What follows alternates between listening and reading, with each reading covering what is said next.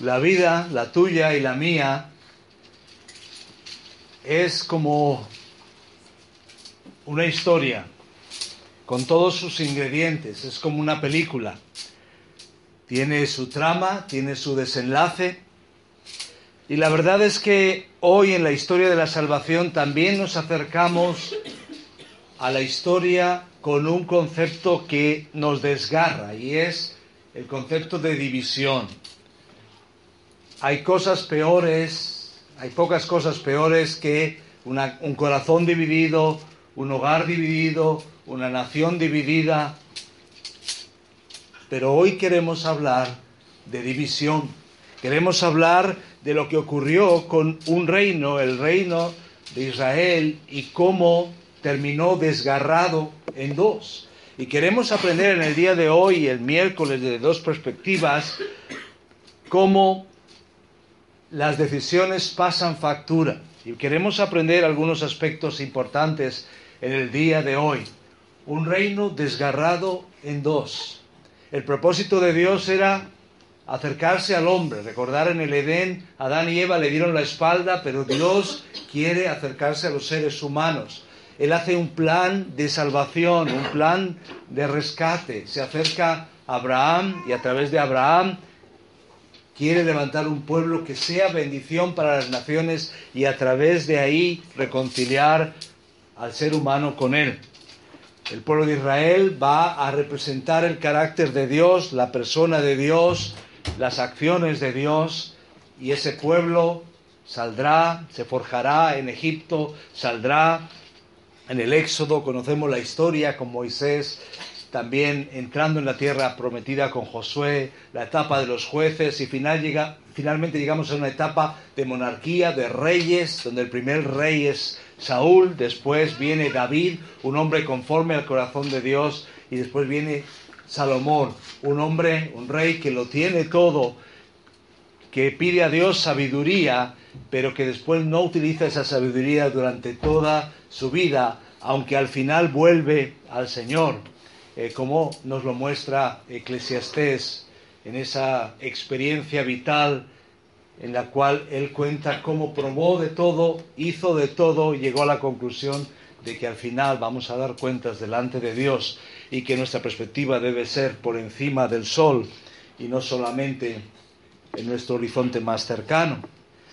Pues hoy nos acercamos a esa crónica de una división anunciada, porque dejábamos a Salomón un rey de un corazón dividido, que al final en sus decisiones personales va a traer consecuencias. Y hoy queremos aprender eso, que las decisiones tienen consecuencias sobre nuestras vidas y las vidas de otros, en una especie de círculos concéntricos de ondas expansivas que afectan a otros, incluso a otras generaciones. Así que es en la decisión de Salomón que encontramos el problema de la división de Israel, como vamos a analizar. Crónica de una división anunciada. Ahora, como en una película, como en un libro, como en una obra de teatro, Vamos a acercarnos al escenario, a los personajes. Vamos a enfocar, seguramente cuando habéis leído eh, alguna novela, os habéis acercado a alguna eh, historia de ficción o una historia real, habéis visto que hay también una trama, hay puntos de vista. A veces cuando vemos un libro, un libro nos sorprende porque nos, nos enfoca un punto de vista o a lo mejor de repente varios puntos de vista. Y eso es lo que vamos a analizar hoy. Escenario, personajes, punto de vista, la trama, cuál es el conflicto que se da, el desenlace y también qué tema se trata y qué implica para nosotros. Entonces nos acercamos a esta estación de la historia desde esa perspectiva. Podríamos ponerle a la película, al relato, el título de un reino desgarrado en dos. Vamos a acercarnos al escenario. ¿Cuál es el escenario? Os invito a abrir la Biblia en el primer libro de Reyes y empezamos en el capítulo 12. Ya en el 11 se nos hablan y se nos introducen algunos personajes. También se nos dice que muere eh, Salomón y en el capítulo 12, depende de los títulos que tenéis en vuestra Biblia, dice rebelión de Israel. Fijaros cómo dice, Roboam fue a Siquem, porque todo Israel había venido a Siquem para hacerle rey. Estamos hablando del hijo de Salomón, de la designación de Salomón para el sucesor, el que iba a llevar al pueblo de Israel a partir de la muerte de Salomón. Dice que fue a Siquem porque todo Israel había venido a Siquem para hacerle rey. Es el momento del reconocimiento, de la ceremonia, pero dice que aconteció que cuando lo oyó Jeroboán, hijo de Nabat, y aquí empezamos a entender los personajes, que aún estaba en Egipto, a donde había huido de delante del rey Salomón y habitaba en Egipto, enviaron a llamarle. Aquí vamos a encontrar una historia de injusticias, una historia donde hay intereses encontrados. Y aparece este personaje del cual vamos a hablar ahora, Jeroboam. Tenemos a Roboam también, que es hijo de Salomón. Dice que vino pues Jeroboam y toda la congregación de Israel y hablaron a Roboam diciendo, aquí está la preocupación, fijaros, tu padre agravó nuestro yugo, mas ahora disminuye tú algo de la dura servidumbre de tu padre y del yugo pesado que puso sobre nosotros y te serviremos. Es verdad que Salomón gobernó con sabiduría y fue un momento de paz y de expansión. Es verdad que conforme pasaron los años, él se enfocó más en términos humanos, hizo alianzas, eh, comprometiendo también su corazón con muchos reinos y muchas mujeres. Eh, hablábamos de 700 esposas y 300 concubinas, pero vemos también que en el plano de lo que es el ejercicio del poder, también apretó las tuercas excesivamente a la población. Bueno, ya Dios les había dicho, queréis rey, tener un rey tiene, puede tener sus consecuencias. ¿Recordáis cuando ellos eligieron un rey y Dios les dijo, queréis rey, tendréis rey, y empezó la monarquía a partir de Saúl. Pero vemos aquí el escenario, un escenario de expectación. El rey va a ser reconocido como rey, pero a la vez hay un sentimiento de descontento. Eso lo podemos identificar. Hoy miramos las noticias de varios países. No hay revueltas, revoluciones, manifestaciones. La gente está descontenta con sus gobernantes. A veces los gobernantes ejercen su poder de una manera desmedida, de una manera autoritaria, pues aquí algo de eso hay. Tu padre agravó nuestro yugo, pero le dicen, mas ahora disminuye tú algo de la dura servidumbre. Este es el escenario que tenemos aquí. Dios sigue revelando su carácter a través de su pueblo y en estos momentos un rey con un corazón dividido que ha gobernado con sabiduría termina con demasiados compromisos y demasiados impuestos para el pueblo, obligándoles a una especie de trabajos forzados, forzosos y a una situación bastante complicada. El capítulo anterior de Primero Reyes nos dice que Salomón muere y Roboam sube al trono. ¿Quiénes son los personajes? Conozcamos los personajes. Bueno, tenemos ya a Roboam, ¿verdad? Y esto podría ser como la moda, podemos decir, Roboam, ¿verdad? Jeroboam. Esto es como cuando eligen nombres y todos de repente eligen un nombre o una terminación. No os voy a pedir que hagáis el ejercicio de cambiar vuestro nombre y pongáis Oam al final, pero imaginaros cómo sonaría, ¿no? Ahora tenemos a Roboam, pero también tenemos otro personaje, Jeroboam. Nos dice aquí, un poquito antes, en el capítulo 11, en el versículo 26, se nos dice que Jeroboam era hijo de Nabat, efrateo, de Sereda, siervo de Salomón, cuya madre se llamaba Cerúa, la cual era viuda, y dice que alzó su mano contra el rey. Se nos dicen varias cosas aquí también Él venía de Efraín, Roboán venía de Judá, ya había habido una confrontación de tiempo atrás entre Efraín y Judá, entre estas tribus, pero de alguna manera vemos algunas características, si seguís leyendo se nos dice eh, algunas características de Jeroboam, con, con, con ciertas capacidades, con cierto liderazgo, y también al final se nos dice que se va a alzar contra el rey. Pero fijaros, ¿qué hay en el telón de fondo?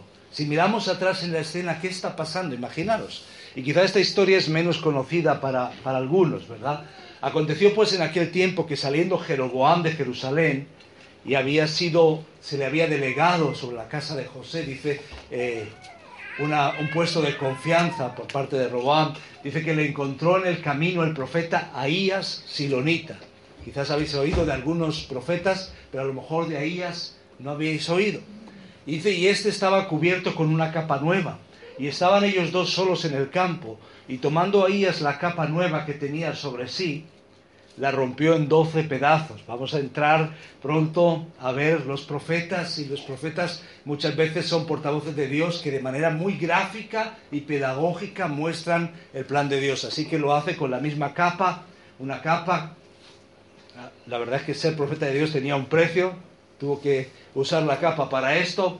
La rompió en doce pedazos y dijo a Jeroboam, toma para ti los diez pedazos, porque así dijo Jehová, Dios de Israel He aquí que yo rompo el reino de la mano de Salomón y a ti te daré diez tribus.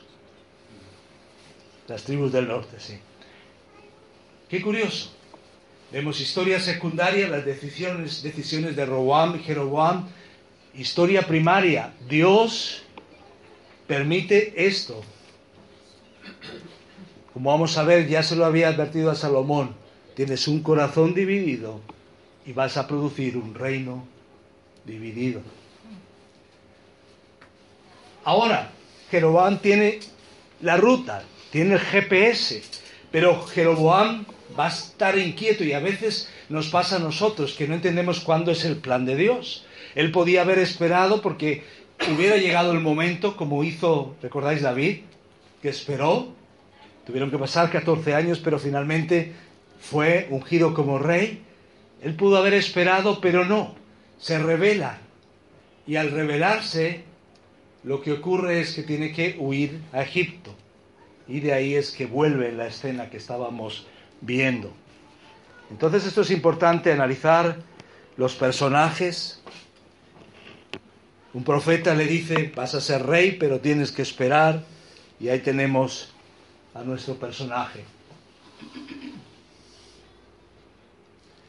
Dice algo más, dice, y él tendrá, hablando de Roboam, recordar, diez pedazos de la túnica por un lado, pero después queda otro pedazo, realmente dos, hablando de Judá y de Benjamín, dice, tendrá una tribu por amor a David mi siervo, eso quedará para Roboam, el reino del sur, y por amor a Jerusalén, ciudad que yo he elegido de todas las tribus de Israel, por cuanto me han dejado y han adorado a Astoret, diosa de los Sidonios, a Quemos, dios de Moab, y a Moloch, dios de los hijos de Amón, y no han andado en mis caminos para hacerlo recto delante de mis ojos y mis estatutos y mis decretos, como hizo David su padre. ¿Quién está pagando el pato? El pueblo. ¿Quién tomó la decisión equivocada? Salomón. Salomón dividió su corazón. Cuando dividimos nuestro corazón, cuando nuestra lealtad no es total a Dios, nos metemos en problemas y metemos a los nuestros en problemas. Y esto es lo que nos enseñan estos personajes que encontramos aquí. Y podéis leerlo con detenimiento en las lecturas que tenemos esta semana en nuestra guía de lecturas. Tenemos Roboam, tenemos Jeroboam, y tenemos esos reinos que vienen a partir de entonces. Conocemos el escenario, conocemos los personajes. Ahora es importante analizar el punto de vista. No sé si en lo que hemos leído ya habéis apreciado que a veces se nos dice lo que hace Roboam, o lo que hace Jeroboam, o lo que hace Salomón. pero a veces se nos dice, esto ocurre porque Dios lo dijo, Dios lo permitió, permitió Dios lo decidió. Así que vemos ahí dos enfoques y desde el principio en nuestra historia de salvación lo estamos haciendo, estamos haciendo esa distinción entre la historia primaria, el propósito de Dios que va avanzando y por otro lado la historia secundaria donde vamos nosotros a veces torpemente decidiendo y tomando eh, diferentes elecciones en la vida.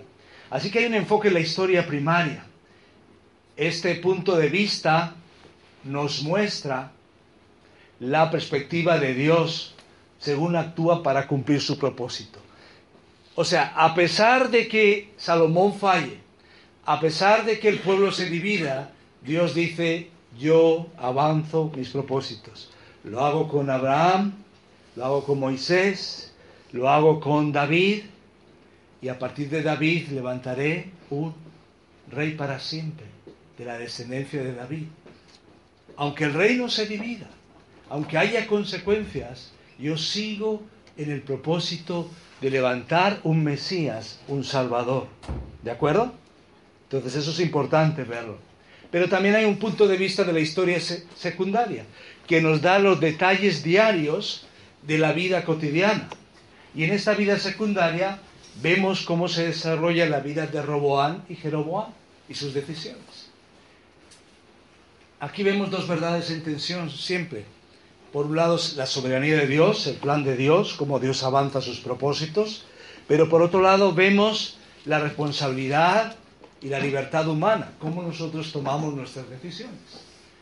Lo que sí vemos es que nuestras decisiones tienen consecuencias y lo que vemos también es que Dios, por encima de nuestras decisiones, avanza también sus propósitos. Así que están las dos realidades. La soberanía de Dios, Dios en control de la historia, aunque Dios muchas veces permite las decisiones de los seres humanos, hay una voluntad permisiva, pero tenemos también la decisión de cada uno de nosotros, la responsabilidad del ser humano. ¿De acuerdo? Entonces, estos puntos de vista los encontramos aquí. Ahora vayámonos a la trama. Hemos visto la escena, hemos visto los personajes, hemos visto los puntos de vista o enfoques. Vamos a comprender la trama y vamos a retomarlo justo cuando se ha acercado el pueblo de Israel con Jeroboam en ese acto de proclamación, y lo retomamos en el capítulo 12, en el versículo 4. ¿Qué dice justo ahí?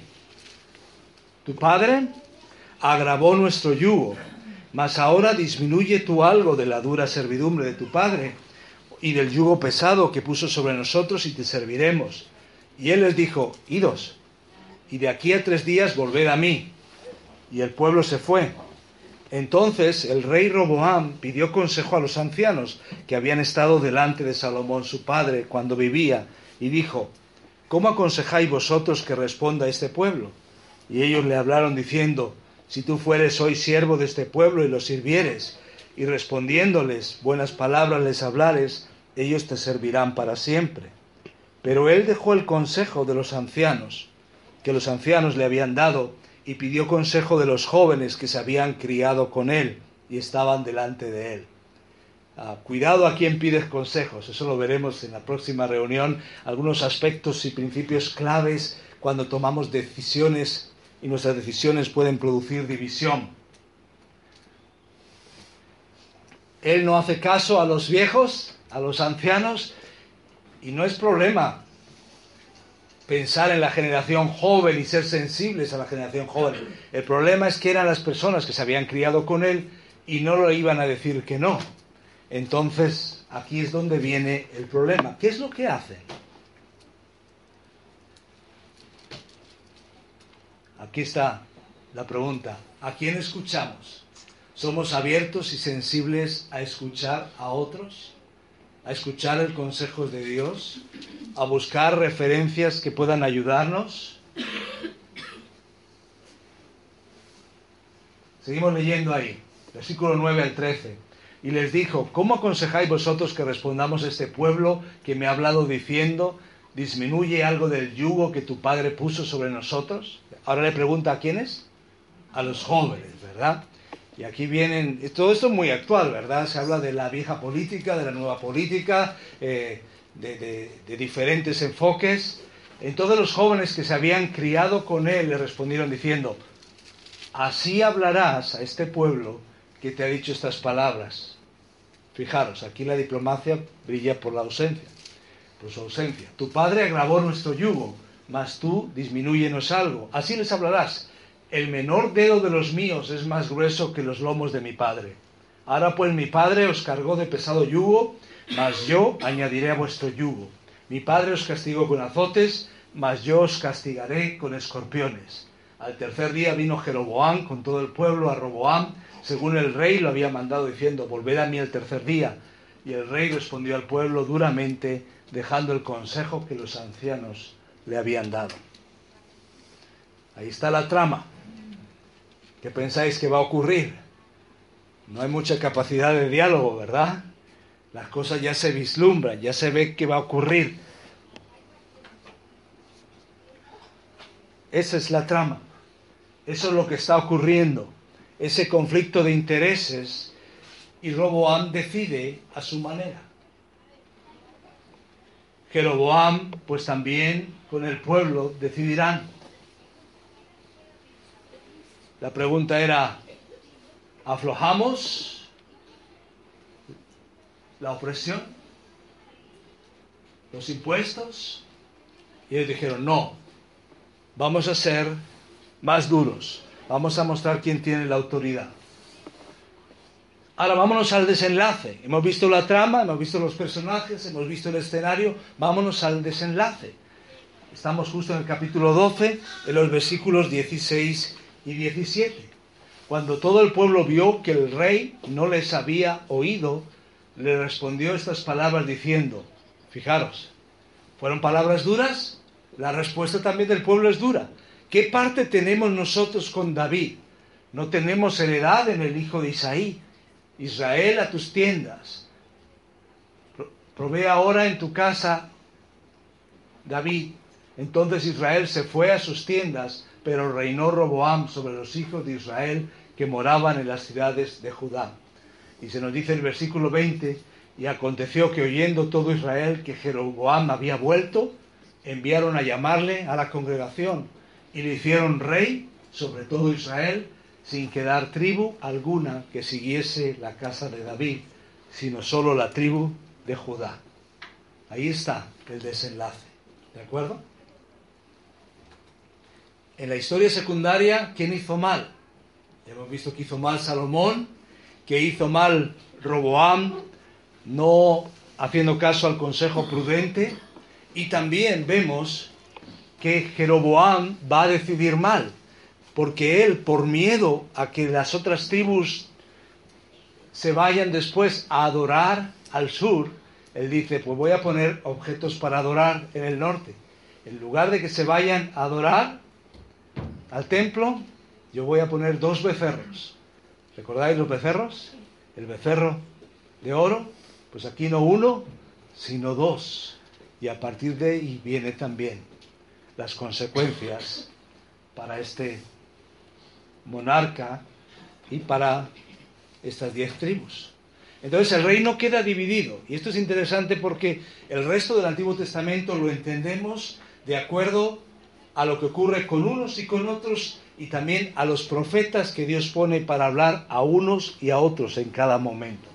El reino del norte con diez tribus se le llama Israel a partir de aquí y lo gobierna Jeroboam, y el reino del sur, que son las tribus de Judá y de Benjamín, y lo gobierna Roboam, que era hijo de Salomón. ¿Veis ahí el reino del sur? Y veis el reino del norte. Y lo que duran cada uno, ¿verdad? Primero, el reino del norte va a desaparecer. Son diez tribus, estamos hablando de su foco ahí en Samaria y sus lugares de adoración, Betel y Dan. Y tenemos el reino del sur, que durarán más tiempo hasta cuando venga el exilio. Hablamos de dos tribus y hablamos como centro religioso y político Jerusalén. Este es el desenlace, esta es la historia, esto es lo que ocurre. Pero me gustaría preguntarnos, ¿dónde empezó el problema? ¿Por qué se produjo todo esto? A veces en una historia hay un flashback, a veces volvemos atrás y ahora volvemos atrás. Todo esto ocurre, como ya hemos anticipado, por lo que Salomón hace. Fijaros, Primera de Reyes, Primero de Reyes 11, 9 al 13. Y se enojó Jehová contra Salomón por cuanto su corazón se había apartado de Jehová, Dios de Israel, que se le había parecido dos veces y le había mandado acerca de esto, que no siguiese a dioses ajenos. Mas él no guardó lo que le mandó Jehová.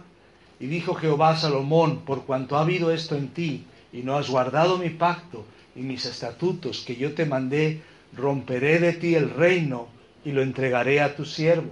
Sin embargo, no lo haré en tus días por amor a David tu padre.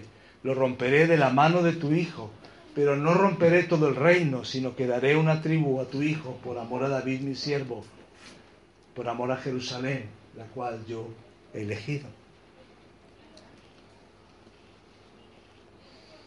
En la historia primaria vemos que todo ocurre por el corazón dividido de Salomón. Pilotó mal la nación. Igual cuando vemos que el piloto lleva el avión o el barco a la deriva, las consecuencias no se ven en el momento, se ven después.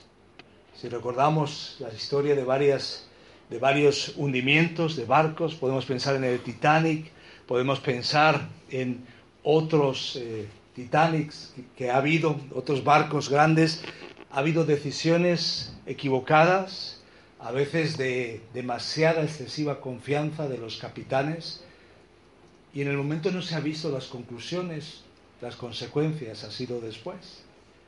Y uno analiza, dice, ¿cómo ha podido ocurrir esto? ¿Cómo tomaron esas decisiones? Salomón había pilotado mal a su nación. Y esa es la consecuencia, y esto es lo que ocurre. Ahora, todo esto, ¿a nosotros qué? ¿Cuál es el tema? ¿Qué es lo que Dios quiere decirnos? Bueno, hay algo más. Es interesante que en medio de la situación también Ah, cada uno entiende, sobre todo Roboam, que no tiene que pelear, aunque vamos a ver que va a haber conflicto entre Israel y Judá, pero el reino del norte y el reino del sur, pero fijaros lo que dice, lo leo aquí en el 23 al 25. Habla Roboam, hijo de Salomón, rey de Judá, y a toda la casa de Judá y de Benjamín y a los demás del pueblo, diciendo, Así ha dicho Jehová, no vayáis ni peleéis contra vuestros hermanos, los hijos de Israel. Volveos cada uno a su casa, porque esto lo he hecho yo y ellos oyeron la palabra de Dios y volvieron y se fueron conforme a la palabra de Jehová. Es interesante que el pueblo a veces escucha a Dios, como aquí, y en otros momentos no.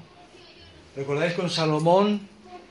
Se habían fijado en la opresión y se quejaban de la opresión, pero ¿verdad que no se quejaban de la idolatría que les sometió Salomón? A ese corazón dividido. Aquí el pueblo en principio escucha, y dice que entonces reedificó Jeroboam a Siquem en el monte de Efraín y habitó en ella, y saliendo de allí reedificó a Penuel. Pero el problema, como hemos dicho ya, es que Jeroboam en su corazón dijo, ahora se volverá el reino a la casa de David, si este pueblo subiere a ofrecer sacrificios a la casa de Jehová, en Jerusalén, en la casa de Jehová, porque el corazón de este pueblo se volverá a su señor Roboam, y me matarán a mí. Cuando hay inseguridad, cuando mis actitudes y mis motivaciones no son claras. El temor me puede llevar a decisiones fatales. Y lo que dice es,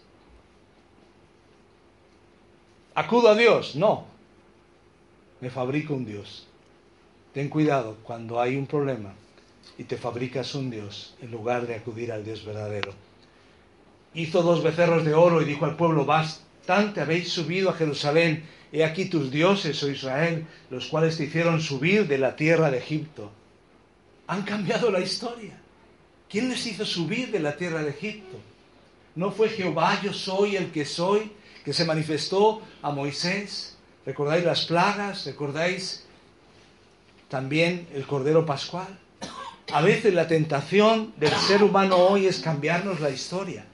¿No lo notáis? Se relee la historia. Aún el enfoque científico muchas veces en las cosas que no están claras eh, también nos plantean otra historia. Y nos dicen que no fue Dios el que lo hizo, que no fue Dios el que nos trajo hasta aquí. Y se inventan otros dioses. Y a veces esos dioses tienen forma humana y somos nosotros mismos. A veces la división no es fuera, a veces la división es dentro. Bastante habéis subido a Jerusalén y aquí tu Dios, oh Israel, los cuales te hicieron subir de la tierra de Egipto y puso en Betel y en Dan lugares de adoración. ¿Qué temas aprendemos? ¿Qué nos está enseñando el Señor?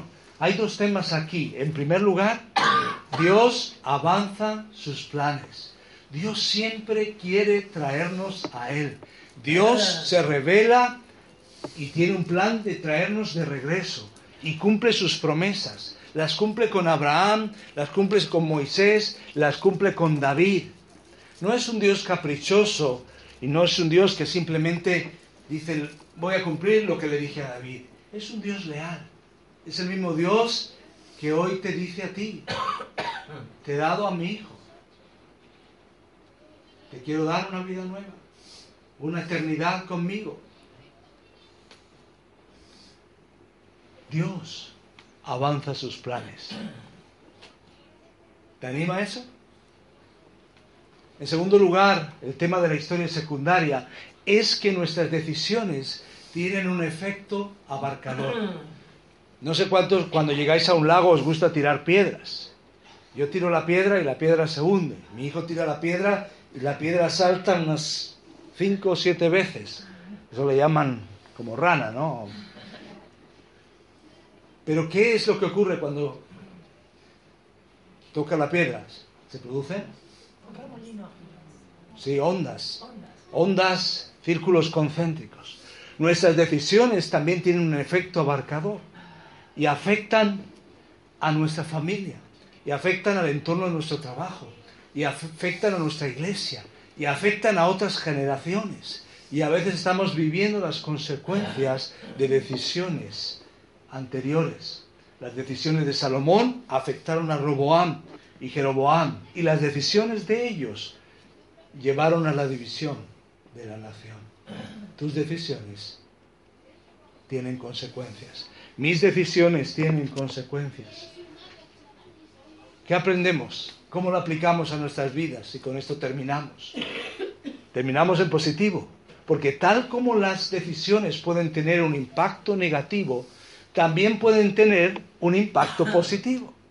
Si yo he actuado de manera irresponsable o insensible como padre, o en mi trabajo, o en mi vida con el Señor, en el área que sea, puedo recapacitar y puedo tener un proceso de metamorfosis, de cambio, de arrepentimiento. Considera cómo tus decisiones impactan tu familia, tu trabajo. Si eres joven, tu futuro, tu presente. Es complicado en las campañas antidroga porque eh, hacer énfasis en lo que le va a pasar a un joven en el futuro no funciona porque el joven solo piensa en el presente. Pero quiero animarte a pensar en cómo afectan tus decisiones, tu trabajo, tu iglesia, tu entorno. Piensa en términos de generaciones, cómo lo que tú haces puede afectar a otras generaciones. Ahí me vienen ejemplos de personas que estuvieron dispuestos a dar su vida. Me vienen dos a la mente. Amy Carmichael, una mujer que desde Inglaterra, desde Gran Bretaña, decidió invertir su vida en la India. Ella oraba para que Dios le cambiara el color de sus ojos. Dios no le cambió el color de sus ojos, pero usó el color de sus ojos para poder rescatar niñas de una vida sin salida. Escuchaba el testimonio de personas que estuvieron con Amy Carmichael, porque Amy Carmichael vivió hasta la década de los 50. Sus decisiones, su decisión ha afectado a otras vidas, generaciones después. ¿Sabéis que quien, quien sentó las bases de la enfermería moderna fue una cristiana? Florence Nightingale. Sí. Estuvo dispuesta a pagar el precio, a identificarse con una causa, movida por el mensaje de Jesús. Y sus decisiones han afectado a personas cristianas y no cristianas. Era un momento en el que la higiene no se practicaba en, los lugares, eh, en los quirófanos o los lugares donde se operaban las personas, donde los, no había protocolos de salud. ella sentó las bases, pero desde una perspectiva de alguien comprometida con Dios. Hoy tú y yo podemos considerar el efecto de nuestras decisiones, para mal y para bien. Dios tiene un plan y puede entrar en la vida de cada uno de nosotros y convertirla en una experiencia de gran impacto positiva. Te pregunto, ¿cómo vas a decidir? ¿Qué tipo de decisiones vas a tomar? ¿Un corazón dividido o un corazón leal? ¿Un corazón llevado como Roboam por los consejos de los que piensan como tú? ¿Un corazón como el de Jeroboam que al final no esperó el tiempo de Dios y llevó sus temores a buscar un sustituto a Dios. Un corazón como el de Salomón, que teniéndolo todo y teniendo la sabiduría de Dios, no usó la sabiduría en muchos momentos de su vida. O quizás una decisión conforme al corazón de Dios, como David, que aún metiendo la pata, aún equivocándose, fue sensible a lo que Dios quería. ¿Por qué no oramos en estos momentos? Os invito a cerrar los ojos, tener un momento de reflexión y a plantearte qué quiere Dios para mi vida. Esta historia tiene que ver con nosotros. Nos recuerda que Dios, pase lo que pase, avanza sus promesas, cumple sus propósitos por encima de cualquier decisión del ser humano. Pero a la vez también aprendemos que nuestras decisiones tienen consecuencias que afectan a otros. La mayor decisión que puedes tomar hoy es confiar en Jesucristo como tu único Salvador, depositar tu confianza en Él para siempre. Si tú murieras hoy, ¿sabes a dónde irías? No es por nuestras obras, no es por nuestros méritos, no es por nuestra religiosidad. Solamente podemos acceder a la familia de Dios aceptando el regalo de la salvación. Y Jesús llama a tu puerta. Jesús te invita a tener una relación con Él, a ser tu Salvador, a ser tu Señor.